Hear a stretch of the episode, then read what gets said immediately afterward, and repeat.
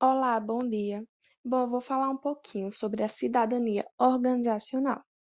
Bem, cidadão pode ser definido como sendo um indivíduo que convive em sociedade, respeitando o próximo e gozando de seus direitos.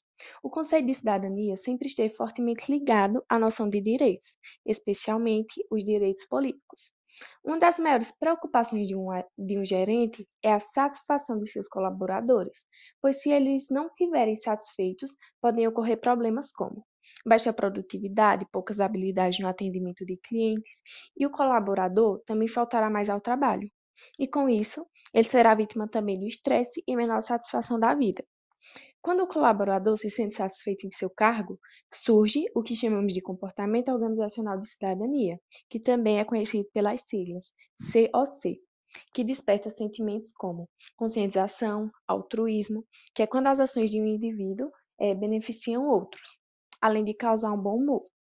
Um bom cidadão, ele sempre ajuda seu colega quando necessário. Segundo Newman e Kilku, as empresas procuram cada vez mais pessoas com comportamento organizacional de cidadania, que é para enfrentar a competitividade global e a necessidade de inovação contínua.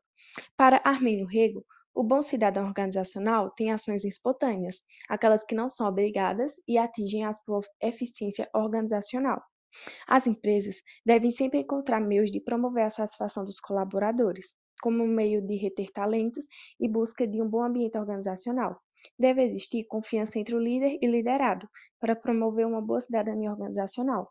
E quando o colaborador está satisfeito com seu trabalho, ele se torna bem-humorado e colaborativo, surgindo o cidadão organizacional, que traz para a empresa a inovação e um bom clima.